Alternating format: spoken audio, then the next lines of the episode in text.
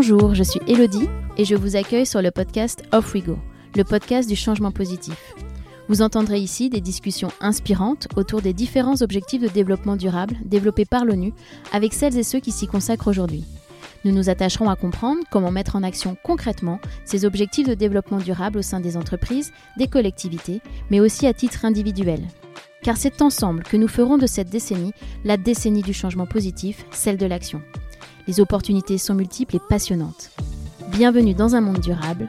Alors, off we go!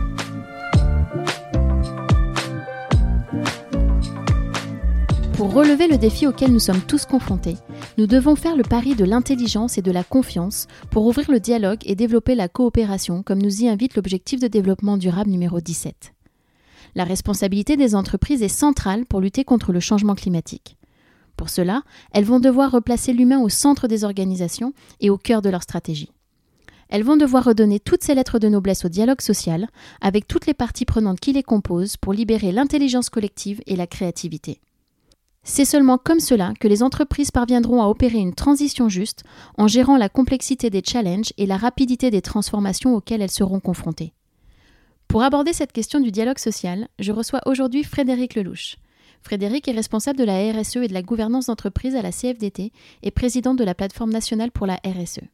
Elle est diplômée de Sciences Po et spécialisée dans le domaine des droits humains.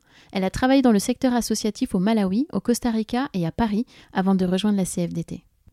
Avec Frédéric, nous parlons de dialogue social, du rôle des acteurs syndicaux dans la définition des ODD, du rôle de la RSE, de la nécessité de la co-construction et de l'équilibre des pouvoirs au sein de l'entreprise. Je laisse place à ma conversation avec Frédéric Lelouch. Alors, off we go!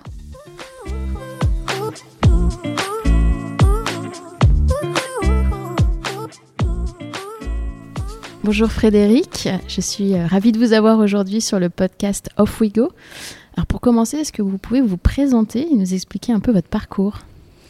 Bien sûr, moi aussi je, suis ravie. Euh, moi, je, suis actuellement en charge des questions de RSE et de gouvernance d'entreprise euh, à la CFDT. Je suis également présidente de la, plateforme nationale pour la RSE, qui est cette instance de concertation euh, multi-acteurs de, de, la RSE qui est placée auprès de, France Stratégie euh, et donc il dépend du, Premier ministre. Euh, en fait, euh, moi j'ai commencé mes études à, Sciences Po et puis j'ai complété par un, master en droits humains et, démocratisation. Parce qu'en fait, très jeune, j'ai su que je voulais faire quelque chose d'utile. En fait, je savais pas ce que je voulais faire, mais il y avait un peu cette idée de m'engager pour quelque chose qui avait du sens, sans savoir exactement pourquoi. C'est un peu euh, l'effet d'une imprégnation euh, euh, familiale, en fait, qui a très tôt éveillé ma, conscience politique. J'ai un, oncle qui, m'a beaucoup marqué, qui a été prisonnier politique en, Tunisie, qui a été torturé dans, les prisons de, de Bourguiba.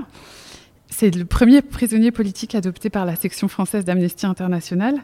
Et euh, c'est quelqu'un qui a un engagement étudiant pour la liberté d'expression en Tunisie, qui a ensuite élargi son, combat à, la défense des droits humains de façon, euh, de façon universelle. Et ça a été une figure euh, très inspirante de, mon enfance. Et, voilà, après, je, sans avoir de projet euh, défini, j'ai vite su que je voulais faire quelque chose qui avait du sens du point de vue de, la justice.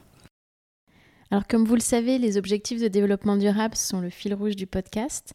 Alors, pouvez-vous nous expliquer votre perception et l'importance, selon vous, des objectifs de développement durable?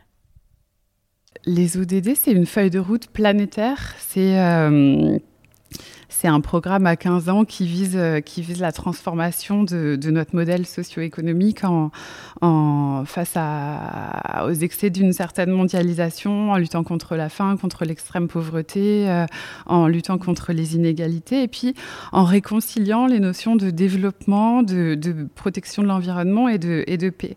Donc c'est un agenda qui est extrêmement structurant, qui, intègre les différents piliers du développement durable en les mettant sur le même plan. Ça, je pense que c'est très important importants.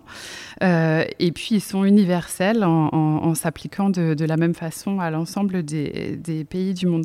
Moi, ce que, je trouve très fort, c'est qu'ils ont été élaborés en, en 2015 euh, et, en fait, six ans après, il reste, il reste complètement d'actualité. Je pense à quatre enjeux qui, qui illustrent ça.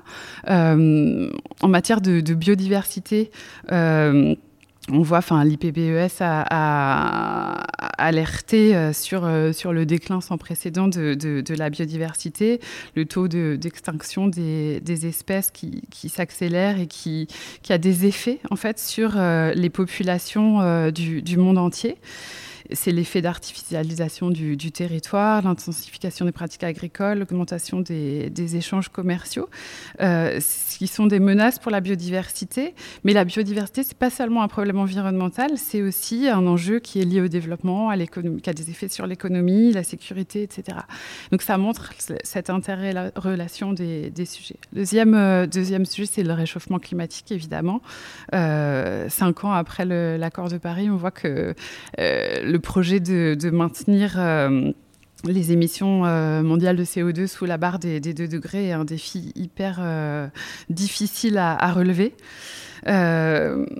troisième, troisième enjeu, la, question de, la pauvreté. Je pense que c'est un enjeu qui prend une acuité particulière avec la pandémie actuelle la pandémie fait basculer en fait dans la pauvreté ce qui était déjà limite, ce qui était déjà sur le, fil du rasoir. On n'a pas encore tous les chiffres de ces nouveaux, pauvres du, Covid, mais euh, avoir les, les files d'attente s'allonger euh, aux banques euh, alimentaires, il y a de quoi être préoccupé. Donc malheureusement, le sujet de la pauvreté est plus que jamais d'actualité. Et puis les inégalités, enfin, de la même façon, la, pandémie actuelle est un, accélérateur d'inégalités. Les, riches s'en sortent, sont plus protégés et, il y a une fragilisation des, pauvres. Donc, euh, moi, ce que je trouve assez puissant, c'est le fait que cet agenda euh, montre oui, à quel point les, sujets sont, interreliés et qu'on ne peut pas les traiter les uns sans les autres. Il y a un slogan du, mouvement syndical international, de la Confédération syndicale internationale, qui dit il n'y a pas d'emploi sur une planète morte. Et, et du coup, je trouve que c'est assez fort parce que ça montre qu'on euh, ne peut pas dissocier les enjeux. Oui, ça c'est très très important et qui euh, voilà, il y a des enjeux environnementaux et des enjeux euh, sociaux aussi et qu'il faut euh, tous les, considérer pour pouvoir réaliser cet agenda 2030. et quel a été le rôle des acteurs syndicaux dans la définition des objectifs de développement durable? Les, les, acteurs syndicaux ont été très très mobilisés. Il y a eu en c'est en 2015 qu'ont été adoptés les, objectifs de développement durable, mais il y avait aussi deux autres moments euh, importants. En juillet, il y avait la, conférence sur le financement du, développement euh, à Addis Abeba. En septembre, l'Assemblée générale des Nations unies ont été adoptés les, ODD, et puis en, décembre, la, COP 21 euh, à Paris. Au niveau international, les organisations syndicales, elles sont euh, organisées dans une confédération syndicale internationale, qui est une organisation qui euh, représente en fait 207 millions de travailleurs euh, il y a 330 affiliés dans 163 pays. Donc, il n'y a pas beaucoup d'organisations qui font cette taille. Euh, c'est une organisation qui a le statut consultatif auprès des, Nations Unies, auprès du Comité social et économique, pour que soit entendue la voix des travailleurs sur les enjeux du climat, de justice sociale, euh, droits des femmes, et, j'en oublie sûrement. Euh, 2015, ça a été un tournant parce que ça a été la première fois qu'a été reconnu au niveau international l'enjeu du travail décent, qui est un sujet qui, importe beaucoup au, mouvement syndical international. Mhm. Euh, L'ODD 8 euh, en, parle, s'intitule Travail décent et, croissance économique. Et puis l'accord de Paris mentionne l'importance du, travail décent, et euh, reconnaît la, la nécessité, l'impératif d'une transition juste. La transition juste, c'est une transition vers une économie bas carbone mhm. qui laisse personne au bord du chemin, qui, intègre aussi l'enjeu de, justice euh, sociale. Donc euh, oui, le, mouvement syndical a été, euh, a été impliqué et entendu. Très bien. Et notamment, du coup, sur, comme vous l'avez dit, le, travail décent, donc qui s'applique euh, évidemment en entreprise. Donc, euh, si on parle du monde de, l'entreprise, il, y, a beaucoup de parties prenantes impliquées. Euh, pour, pour réussir finalement n'importe quel projet, il faut s'assurer de fédérer les gens autour de, ce projet. Si on en revient aux objectifs de développement durable, comment, selon vous, on s'assure de l'engagement de toutes les parties prenantes autour de cet agenda? Effectivement, l'idée de, de, partie prenante, c'est quelque chose qui est assez clé en matière de RSE. C'est une idée qui, vient de l'ISO 26000 euh, qui, qui insiste un peu sur, euh, sur cette idée que, que l'entreprise, c'est pas seulement euh, les actionnaires, mais c'est tout un écosystème, toute une sphère d'influence. Donc effectivement, il y a cette idée que l'entreprise n'est pas réductible au, profit, donc aux, actionnaires, que la, finalité n'est pas seulement le, profit. Je, le mentionne parce qu'on pensait le débat un peu dépassé, un peu derrière nous, mais avec la crise de gouvernance qu'a vécu Danone, on voit que mhm. la course au profit court terme n'est pas, euh, pas complètement derrière nous et qu'en en temps de, crise, les, vieux démons euh, mhm. reviennent. Mhm. Euh, sauf qu'en fait, l'entreprise n'est pas la propriété des, actionnaires. L'entreprise, d'ailleurs, n'est la propriété de, personnes. Il mm. euh, y, a des travaux qui l'ont bien montré, les travaux des Bernardins, notamment emmenés par, euh, par Olivier Favreau, qui, sont assez intéressants parce qu'ils montrent qu'en fait, il n'y a pas de définition de l'entreprise. Ça n'existe pas, ni en droit, ni en, ni en économie. donc, c'est un peu vertigineux comme, comme considération. Mais à, à cette idée que l'entreprise, c'est pas seulement les actionnaires, c'est tout un une série de, parties prenantes, euh, parmi lesquelles les salariés ont un rôle particulier parce qu'ils ne sont euh, pas des parties prenantes comme les autres. Les parties prenantes, ça peut être un peu nébuleuse. Euh, mm-hmm. les, salariés ont un rôle particulier parce qu'ils sont à l'origine de la valeur créée par leur travail. Et donc, euh, il y a de plus en plus d'acteurs qui pensent que les travailleurs sont des parties constituantes des entreprises mhm. pour différencier, euh, pas pour exclure les autres, mais pour euh, insister sur, sur un, un rôle particulier des, salariés. Et donc, ils ont un, rôle particulier euh, à jouer.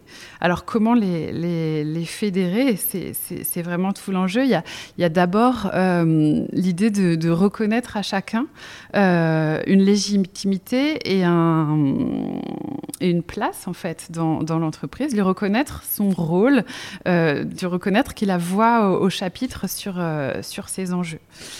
Euh, alors comment on fait? Ben, C'est en organisant des espaces de, dialogue. Euh, ça veut dire sortir de la stricte, euh, ce que j'appelle la stricte compliance, c'est-à-dire il y a des cadres de dialogue qui existent dans l'entreprise, qui sont nécessaires, qui sont importants, qu'il faut investir, mais dans lesquels il ne faut pas s'enfermer. Et, il y a aussi à faire évoluer, à s'adapter en, imaginant ensemble des formules.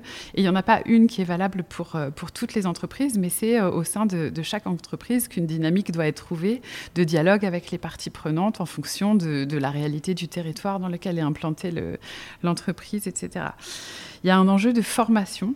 Je pense qu'un enjeu de sensibilisation qui est clé euh, dans l'entreprise, mais pas que. Je pense que ça se joue aussi avant, euh, dès les formations initiales. Euh, il y, a un vrai enjeu à ce que les, formations soient beaucoup plus solides, en fait, en matière dans les formations supérieures? Ouais. Euh, il y a beaucoup de formations qui intègrent ces enjeux-là, mais peut-être pas de façon systémique. Et mhm. donc, il y a, une vraie évolution à imaginer des, formations, euh, des formations supérieures.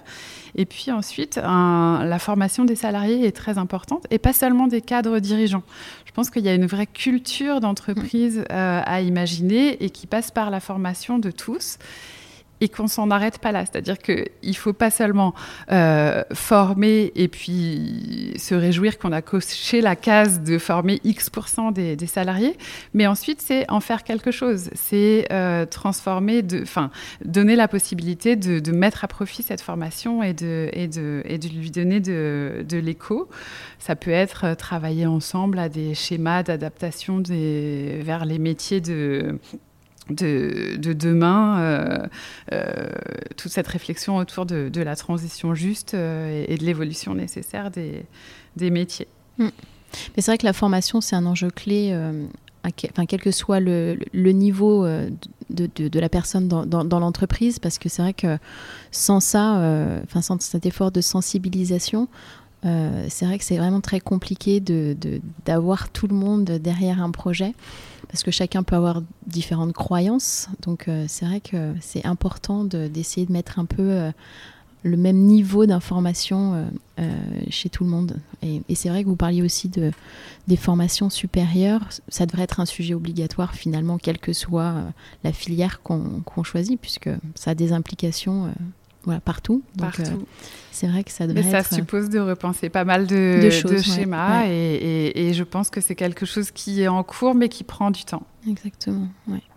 Et c'est vrai que voilà, on sait que c'est pas forcément évident et qu'il il peut y avoir des obstacles rencontrés. Enfin, quels sont-ils selon vous et, comment les, les, contourner?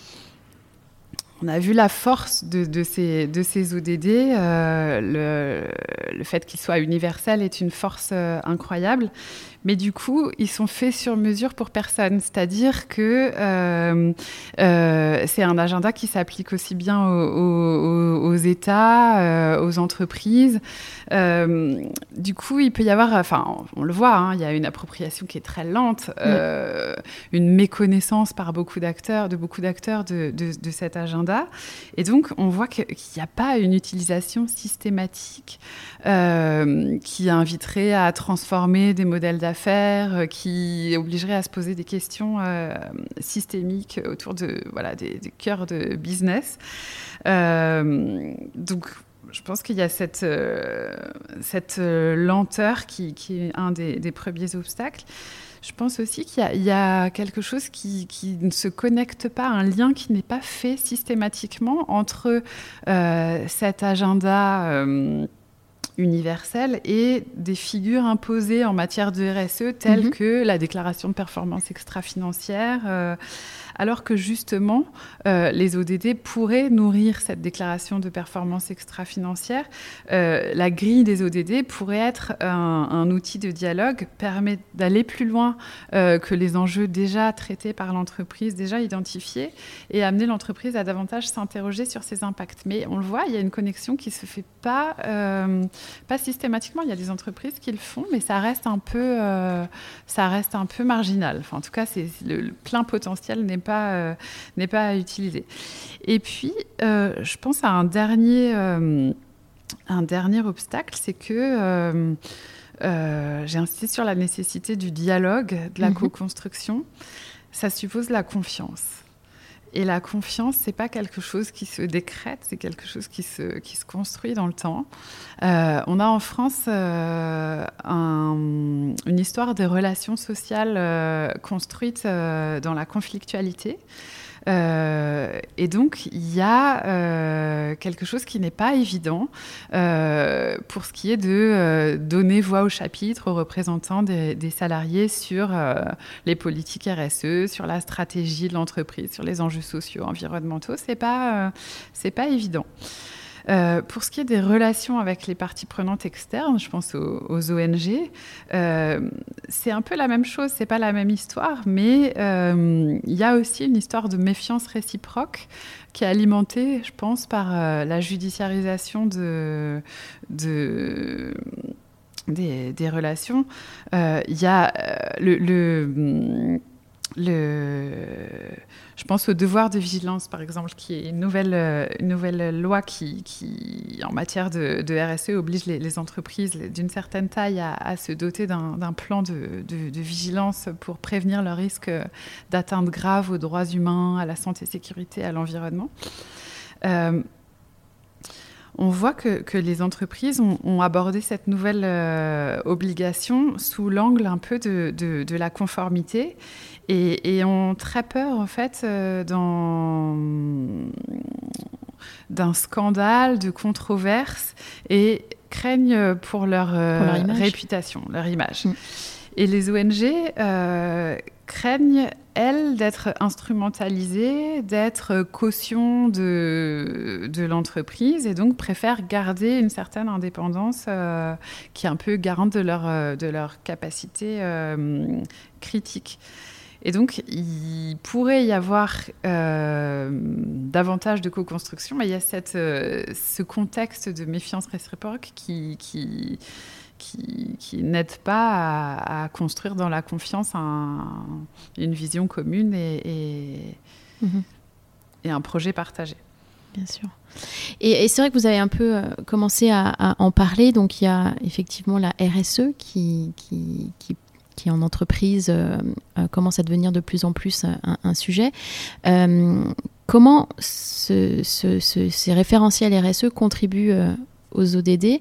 Est-ce que vous pensez que ce sont des démarches différentes ou est-ce qu'elles peuvent finalement être euh, complémentaires? La, plateforme RSE s'est penchée sur ce, sujet-là. Euh, justement, Brune Poisson, à l'époque secrétaire d'État auprès de au ministère de, la Transition écologique et, solidaire avait saisi la plateforme euh, RSE, qui peut être saisie par des, ministres, pour savoir dans quelle mesure en fait, la RSE euh, contribue à l'agenda 2030. Euh, donc c'est un rapport qu'on a remis en fin 2018. Et on s'est posé la question de est-ce qu'il n'y a pas un risque de concurrence entre la RSE et les ODD Est-ce qu'il n'y a pas un risque de dilution de la RSE dans les ODD Puisque la RSE s'adresse aux entreprises, les ODD s'adressent à tout le monde. Euh, et du coup, euh, assez vite, en fait, la, plateforme a, établi que, euh, en fait, le, les ODD et la RSE reposent sur les mêmes enjeux. Mhm. Euh, les enjeux du développement durable, euh, donc les trois piliers économiques, social et, et environnemental. Mais euh, les ODD relèvent plus d'une vision euh, prospective, de l'initiative volontaire pour euh, développer de nouvelles stratégies, de nouvelles politiques en matière de, développement durable. La RSE, elle, c'est plus la responsabilité de, l'entreprise vis-à-vis de ses impacts. Euh, et donc, c'est à la fois une alliance de droit dur et de droit souple. Donc, c'est un peu, c'est différent sur ce plan-là. Et donc, assez vite, on a conclu que les ODD ne pouvaient pas remplacer l'ensemble du, spectre de, la RSE, puisqu'ils ne traitent pas explicitement de la, démarche qui relie euh, entreprises et sociétés, qui repose sur le dialogue partie prenante, quelque chose qui est assez clé en matière de, RSE. Donc, on, on a assez vite relativisé le risque de substitution euh, de l'un à l'autre, puisque la RSE s'appuie sur toute une série de textes euh, à la fois de, l'Union européenne, de l'OCDE, de, des Nations unies, etc. Les recommandations de, la plateforme RSE, j'en ai quelques-unes en tête, je ne vais pas toutes vous les citer, mais, mais c'est euh, d'inviter en fait les entreprises à analyser leur... Euh, leurs activités euh, à l'aune avec la grille de lecture des, ODD pour compléter leur démarche RSE, pour euh, leur permettre d'aller un peu plus loin. Voilà, mm. les, entreprises sont, doivent faire un exercice qui est la, grille de matérialité, c'est-à-dire la, définition des enjeux les plus saillants pour, euh, pour l'activité de, de l'entreprise. faire cet exercice avec le prisme des ODD peut permettre de, de, se positionner sur des enjeux que l'entreprise n'avait pas, avait pas identifiés et donc se, être un peu innovant dans, sa façon de prévenir certains risques ou de mhm. contribuer à, l'atteinte de, certains, de certains objectifs. Il y a aussi la piste d'inviter les, les, entreprises à intégrer les, ODD dans leur démarche d'achat responsable euh, ou d'investissement socialement responsable. Euh, la plateforme avait aussi euh, invité euh, l'État à, soutenir dans les négos internationales les démarches qui, favorisent les ODD et par exemple ne pas s'engager dans des accords commerciaux qui, feraient obstacle à la mise en œuvre des, objectifs de développement durable. Et puis une recommandation qui est souvent quelque chose que la plateforme recommande, qui est de l'enjeu de la formation dont, on parlait, c'est-à-dire de diffuser au maximum, de sensibiliser au maximum dans les formations initiales, dans les formations continues, euh, dans l'enseignement supérieur, euh, et de continuer la, recherche, en fait, d'encourager la recherche sur ces sujets. Hmm. C'est vrai que ça donne du coup un éclairage un peu différent à la RSE ou un éclairage supplémentaire euh, pour aller encore plus loin. Alors les ODD, on l'a dit, ont été adoptés en, 2015. Euh, la, voilà, la législation, je suppose, a, un peu évolué depuis cette date. Est-ce que vous pouvez nous, parler un peu voilà, des, dispositifs existants? Effectivement, le, cadre en matière de, RSE est en constante évolution. Euh, il y a une euh, avocate qui s'appelle Elise Grou qui parle d'une galaxie de normes en, constante euh, expansion, un mélange de, droits souples et de droits durs qui se, qui renforce et qui, s'étend. je pense à deux lois récentes en France qui, ont pas mal fait évoluer le, cadre. Il y a déjà en 2017 la, loi sur le devoir de vigilance des entreprises, des sociétés mères et, entreprises de noces d'ordre. On a appelé cette loi la loi Rana Plaza. A été adopté à la suite de, l'effondrement de, cet immeuble au, Bangladesh mhm.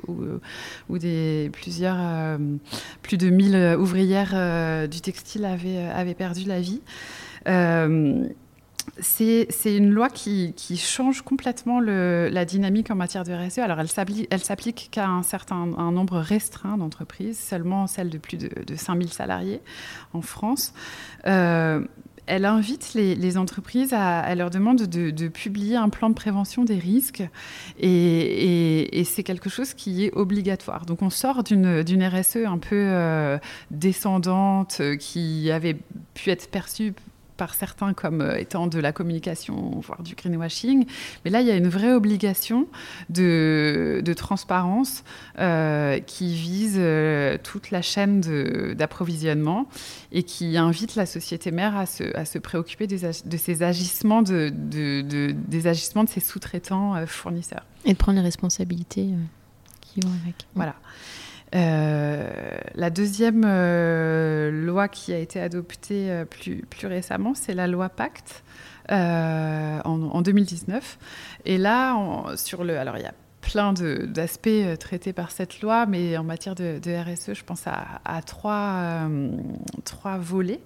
il y a d'abord la modification du, Code civil, de l'article 1833 du, du, Code civil, qui est en fait, euh, la demande que les entreprises, que les sociétés prennent en considération les enjeux sociaux et environnementaux de, leur activité. Donc ça grave dans le marbre du, Code civil, qui n'avait pas bougé depuis l'époque Napoléon, euh, la RSE, puisque chaque société, quelle que soit sa taille, euh, doit prendre en considération les enjeux sociaux et environnementaux de son activité. Il y a un deuxième étage, on parle d'une fusée à trois étages dans cette loi Pacte. Le deuxième étage, c'est euh, la formulation d'une raison d'être. Alors, qu'est-ce que mhm. c'est que cet ovni euh, euh, dont on ne saisit pas, qui est un peu nouveau en, droit La raison d'être, c'est un peu ce qui a été défini par le rapport Nota-Sénar sur l'entreprise objet d'intérêt collectif comme un peu la boussole de, de l'entreprise, ce qui guide l'action puisque la finalité n'est plus seulement le profit, mais que l'entreprise doit prendre en considération les enjeux sociaux et environnementaux de son activité, alors quels sont les objectifs qu'elle soit poursuivre là, évidemment, euh, on pense aux, ODD qui peuvent structurer, bien sûr, la, définition de, de, la raison d'être de l'entreprise, puisque c'est des objectifs qui dépassent l'entreprise, c'est à quoi elle contribue et donc euh, l'impact qu'elle a. L'impact qu'elle mm. peut avoir. Et, donc, il y a la possibilité, pour, donc c'est une faculté, c'est pas, c'est sur la base du, volontariat. Euh, les entreprises peuvent définir une raison d'être, elles peuvent l'inscrire dans leur statut, c'est pas une donc il y a toute une série d'entreprises qui ont fait ce chemin, qui ont défini une raison d'être.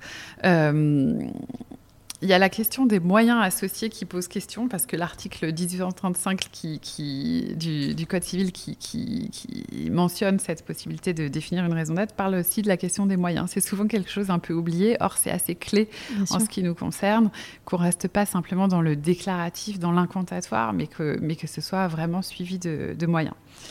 Et puis, il y a le troisième étage, le niveau d'engagement supérieur, qui est la, société à mission. Euh, c'est-à-dire qu'en fait, une société non seulement se dote de définit une raison d'être, euh, dans un processus qu'on espère le plus participatif possible. elle l'inscrit dans ses statuts, mais aussi elle met en place une gouvernance partagée, une gouvernance avec des, parties prenantes externes, avec au moins un représentant des, salariés. c'est ce qui s'appelle le comité de mission, en fait. C'est le, comité qui est en charge du, du suivi de la mission que s'est donnée l'entreprise. Et puis il y a l'intervention d'un organisme tiers indépendant qui doit aussi garantir euh, le, le sérieux et l'objectivité de, de, la démarche. Donc le paysage a, a, pas mal euh, changé. Il y a une cohabitation un peu des, des cadres qui parfois, euh, pour certains, euh, brouille un peu la lecture et les obligations, euh, mais c'est des cadres qui sont complémentaires si, on en a une vision un peu, un peu stratégique et pas de strict, et pas de strict compliance. Mhm. Mais c'est vrai que ça permet du coup pour les entreprises qui s'engagent dans cette démarche de se poser beaucoup de questions. Euh, euh, et, potentiellement euh, à peut-être transformer certaines choses en interne et notamment peut-être certains business models qui pouvaient être dommageables pour la société, la planète. Donc en tout cas, pour ça, ça va dans le bon sens. Après, il faut qu'il y ait de plus en plus d'entreprises qui se dotent voilà, soit d'une raison d'être, soit voilà, veuillent devenir société à mission. C'est vrai que celle, euh, la, loi sur le devoir de vigilance, euh, voilà, ça permet de responsabiliser les entreprises euh, sur toute leur chaîne de valeur et, et pas dire, voilà, moi, une fois que mon produit est dehors, après moi le déluge et, je, m'occupe pas des, finalement des externalités et des conséquences. Donc, c'est vrai que, en tout cas, au moins, ça va dans, dans le bon sens. Après, voilà, il faut que tout le monde s'attelle s'attelle à ça. Et, donc ça, c'est le dispositif français. Comment ces dispositifs euh, s'inscrivent euh, finalement dans un cadre un peu plus international ou européen? On est dans une période qui peut donner espoir parce qu'on on, est dans un moment où le cadre est en train d'évoluer au niveau européen. Mhm. Euh, euh, la directive, en fait, il y a une directive qui date de 2014 en matière d'information extra-financière qui va être révisée cette année, qui est en cours de, finalisation de la, révision et qui euh, vise un peu à harmoniser les, cadres de, reporting. Et donc, on espère que, les enjeux des ODD vont être, vont être intégrés parce que on a besoin d'une harmonisation, on a besoin de cap clairs, de vision commune, de, cohérence en fait. Euh, je pense que la superposition, la juxtaposition des cadres n'aide pas à la lisibilité, elle peut donner l'impression de... Euh, euh, de, de, fonctionnement en silo, de mhm. sujets d'experts. Il y a un, rapport français qui, a pointé un peu cette nécessité d'évolution du cadre de, de, reporting, qui est le rapport de, Cambourg sur euh, l'information euh, extra-financière et le besoin d'évolution de, des lignes euh, directrices de, reporting au niveau, euh, au niveau européen, il y a un vrai enjeu de convergence parce qu'il y a un vrai enjeu de comparabilité des données. Actuellement, l'entreprise mhm. communique, euh, mais on n'a aucun moyen de comparer ce que donne avoir une entreprise et ce que donne avoir une autre. Alors, il y a un certain nombre d'indicateurs qui sont peut-être communs parce qu'il y a certaines obligations, mais actuellement, il y a un vrai enjeu de, transparence, de comparabilité des, données. Euh, c'est un premier enjeu. Il y a un deuxième enjeu qui est celui de la souveraineté européenne. C'est-à-dire que si l'Europe ne se dote pas de cadres euh, convergents, cohérents, et forts, alors il y a un risque que des standards lui soient imposés d'ailleurs de, Chine ou des États-Unis, avec pas du tout la même logique d'implication des parties prenantes, pas du tout les mêmes logiques de, dialogue. Mhm. Et euh, bon, c'est vrai que du coup, on voit que les choses euh, changent, même s'il faudrait peut-être encore plus de clarté euh, et de peut-être de transparence et pour avoir une meilleure appropriation des objectifs de développement durable. alors finalement, comment on, aide les entreprises dans cette transition qu'on appelle juste et, comment on les aide à construire cette entreprise de demain? Je pense que quand on veut s'imaginer l'entreprise de demain, il y a quelque chose à penser au sujet de, la gouvernance, parce que la gouvernance, c'est clé. Euh, c'est déterminant. On parle souvent du tone at the top, euh, du besoin d'implication euh, au plus haut niveau des, dirigeants. Le portage politique est, absolument décisif. tous les avis de la plateforme convergent sur ce point. Euh, et donc, on a vraiment besoin, pour faire progresser euh, l'atteinte des objectifs de développement durable, l'engagement des entreprises en la matière, de considérer que ce sujet est central, mhm. qu'il est stratégique, que c'est pas un à côté, un, supplément d'âme euh, qu'on fera quand on a le temps, mhm. mais que c'est décisif, que ça conditionne le, le, modèle d'affaires la question de, l'impact de l'activité ne peut pas être une, question euh, annexe. Et donc, il y a besoin de repenser l'équilibre des pouvoirs dans, l'entreprise. À la CFDT, on a beaucoup travaillé ce, sujet-là. Euh, c'est le sujet de la, démocratisation de, l'entreprise sur laquelle la CFDT travaille depuis en fait toujours. À l'époque, la réponse était un peu euh, dans les années 60 autour du modèle autogestionnaire. Du chemin a été parcouru depuis. Maintenant, on parle du modèle de codétermination, qui est un modèle qui, euh, euh, qui existe dans pas mal de pays d'Europe. Euh, ça veut dire quoi? Ça veut dire qu'en fait, au sein des conseils d'administration, il y a une plus grande participation des, salariés. Ils ont davantage voix au chapitre dans les, dans les décisions stratégiques. Actuellement, en France, on a euh, une participation des salariés, mais qui est très limitée qui ne peut pas avoir d'impact sur, sur les décisions stratégique puisqu'on a euh, au sein d'un conseil mm. un administrateur, deux administrateurs, parfois trois, un maximum. Euh, or, il y a une vraie attente des salariés.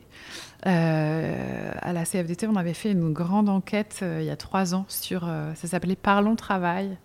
Il y a 200 000 personnes qui avaient répondu, donc c'est une des plus grandes enquêtes qui a été jamais réalisée en Europe sur, sur le travail pas seulement les adhérents de la CFDT ont répondu. Et un des, plus grands euh, enseignements, c'est que 73% euh, des salariés sont en attente de d'être euh, davantage impliqués, d'avoir davantage voix au chapitre sur, sur la, stratégie de, leur entreprise. Donc il y, a une vraie attente de sens, une vraie attente mm-hmm. d'être impliqué. Euh, par ailleurs, on voit aussi, y a pas mal d'études qui montrent que euh, les entreprises qui ont une gouvernance plus partagée sont plus performantes, sont plus solides mhm. économiquement. Et donc, ça a une résonance particulière en période de crise, puisque euh, c'est aussi des entreprises qui sont plus résilientes, qui absorbent mieux les, mhm. les, chocs, euh, parce qu'elles ont déjà mis en place euh, des, mécanismes de dialogue. Elles, elles sont plus amenées à, faire adapter leur, leur, leur modèle et leur organisation.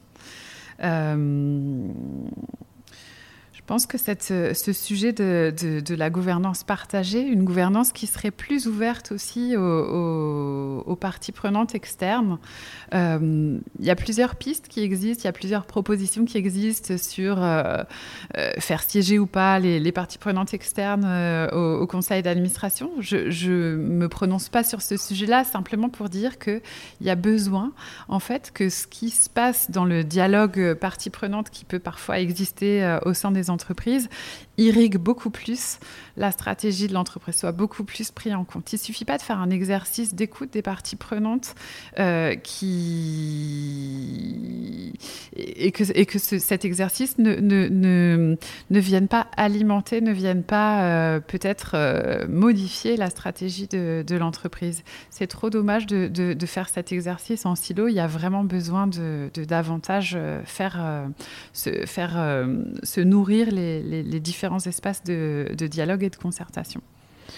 C'est vrai que euh, casser ces silos est, très important pour, euh, à mon sens, euh, la viabilité de, l'entreprise, parce que c'est des enjeux cruciaux. Et, c'est vrai que si la gouvernance et, la direction de l'entreprise ne, ne, le mettent pas au centre de leur, de leur stratégie et de leurs décisions, dans les prochaines années, ça peut être euh, effectivement euh, de plus en plus euh, compliqué. Puis comme vous l'avez dit, on, sent une, vraie attente voilà, des parties prenantes et des salariés au sein des entreprises, certes de donner du sens, mais de vraiment contribuer à quelque chose d'utile pour, pour la planète, pour l'avenir, etc. Donc, et j'ai bien aimé aussi ce que vous disiez sur la partie résilience, et comme vous l'avez dit, avec la crise que nous traversons actuellement, c'est très important pour les entreprises et les entreprises ont été euh, mises à l'épreuve euh, là-dessus.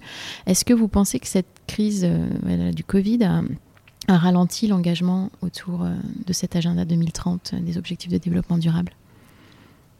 Je pense que la crise, c'est un miroir grossissant des dynamiques déjà à l'œuvre. Mhm. C'est-à-dire qu'elle a pu être un accélérateur d'engagement pour certaines qui avaient fait le choix de s'engager. Euh, et qui ont décidé de le faire sans attendre. Mhm. Pour d'autres, ça a pu être un frein parce qu'il y avait un, engagement qui était plus, euh, plus frileux, euh, moins, de, moins de certitude. Alors, il ne faut pas négliger le tsunami et le, bouleversement que constitue cette, cette crise, les impacts sévères sur, sur l'économie et du coup sur le plan social, pas minimiser effectivement les inquiétudes, l'urgence de certaines situations. Euh, à la plateforme RSE, on a écrit un texte euh, pendant le premier euh, confinement qui appelait à ce que les engagements du, temps long soient pas soient pas bousculés par l'urgence de, soient pas remis en cause par l'urgence de, de, la relance. ça peut être une tentation pour certains. Euh, mais, mais ce serait risqué en fait de, de considérer que, que, les engagements sociaux, environnementaux seront pour plus tard, pour des jours meilleurs. Mhm. Euh, y a un vrai, euh, un vrai enjeu à, justement garder ce cap des, ODD, garder ce, cap de, de l'engagement, qui peut être aussi une façon de traverser la crise et de donner du sens au moment où on y voit plus clair, au moment où on n'a plus aucune certitude. Euh, euh, justement, ce dont on parle, c'est une affaire, la RSE, c'est une affaire de, dialogue, de consultation des parties prenantes. Et ça n'a jamais euh, autant de sens qu'en période de crise, parce que justement, euh, personne n'a de certitude, personne n'a de vision sur comment on va mhm. ressortir de cette période de, bouleversement. Et, et, le faire à travers le dialogue, c'est une façon de le faire ensemble et de, de se donner un cap euh, partagé. Mhm. Et comme on parlait de fédérer les gens euh, autour de sujets importants, euh, peut-être pour finir sur une note positive, quelles sont selon vous les, les, opportunités que vous voyez pour le futur? La crise, c'est quelque chose qui, nous atteint tous et qui oblige euh, chacun et chaque organisation à, sortir de, ses habitudes. Donc en ça, ça peut être une opportunité de, changer. Je pense qu'il y a un acteur qui a un rôle clé, euh, on en attend beaucoup, c'est les investisseurs.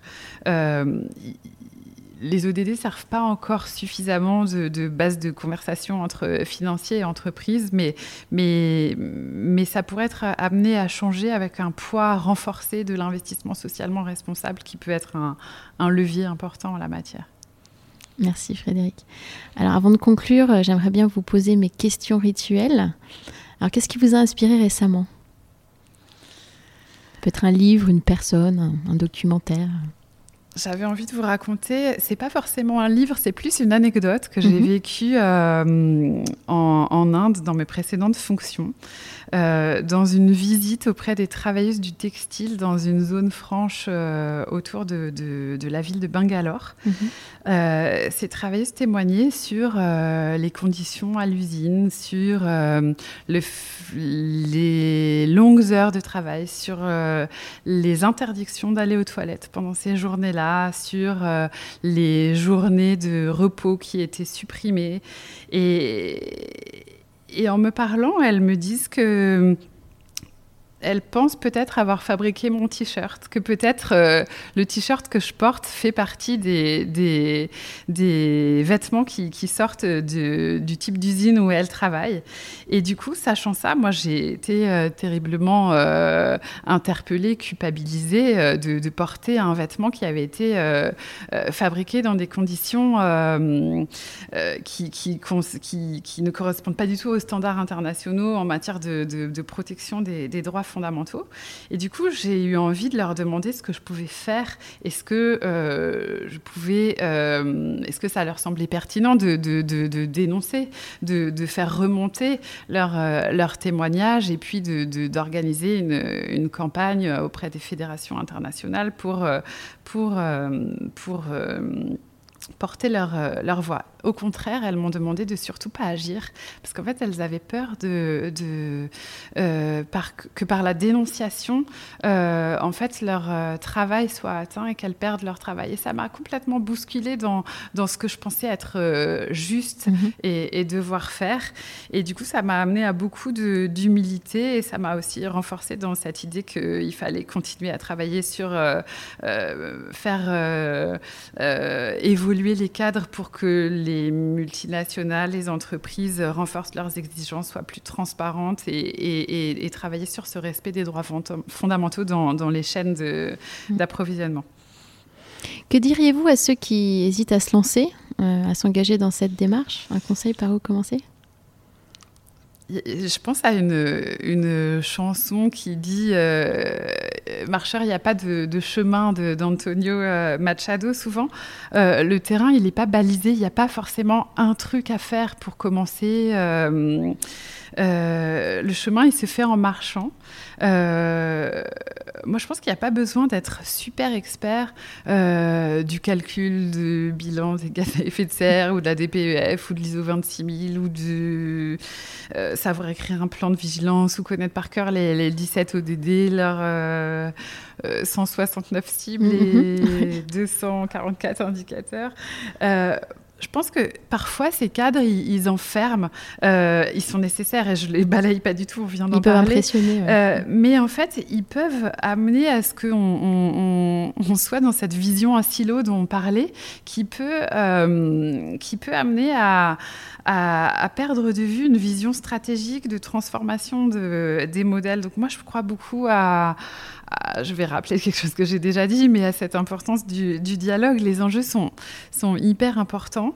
Euh, l'économie actuelle est un, tel nœud de, contrats. Euh, les chaînes de valeur sont tellement complexes euh, qu'en fait, ce, serait un peu vain de, vouloir faire quelque chose tout seul. Donc il y a vraiment un enjeu à, se fédérer, à agir en, en collectif, à dialoguer, à se concerter. Je pense que c'est ça mon la clé pour moi. Et pour vous, à titre personnel, quel changement positif euh, voudriez-vous apporter dans votre vie pour aller encore plus loin? Je pense que j'ai envie d'être plus vigilante dans mes achats au quotidien. Euh, mais surtout, je crois que j'ai envie de, de transmettre à mes enfants euh, le, souci de, prendre soin des autres, de, prendre soin de, la planète. Il y, a, un dicton qui dit, euh, souvent, on, cite souvent ce, dicton, je crois qu'il est indien en matière de développement durable, qui dit on n'hérite pas de, la terre de nos ancêtres, on l'emprunte à nos enfants. Mhm. Euh, moi, ça m'inspire beaucoup parce que je trouve que ça, ça invite à l'humilité en, inversant les, les, perspectives, en fait. Merci Frédéric. À bientôt. À bientôt. Merci. Merci d'avoir écouté cet épisode. Vous retrouverez toutes les références dans la barre de description du podcast. N'hésitez pas à le recommander autour de vous et à le partager sur vos réseaux sociaux. Si vous voulez continuer la conversation ou vous tenir informé de l'actualité du podcast, retrouvez-moi sur Off We Go le changement positif sur Instagram et Facebook. Et n'oubliez pas que la meilleure façon de soutenir le podcast est de laisser des étoiles et des commentaires sur les plateformes, et notamment sur Apple Podcast. Je vous retrouve dans 15 jours pour un nouvel épisode, et d'ici là, mobilisons-nous. À très bientôt.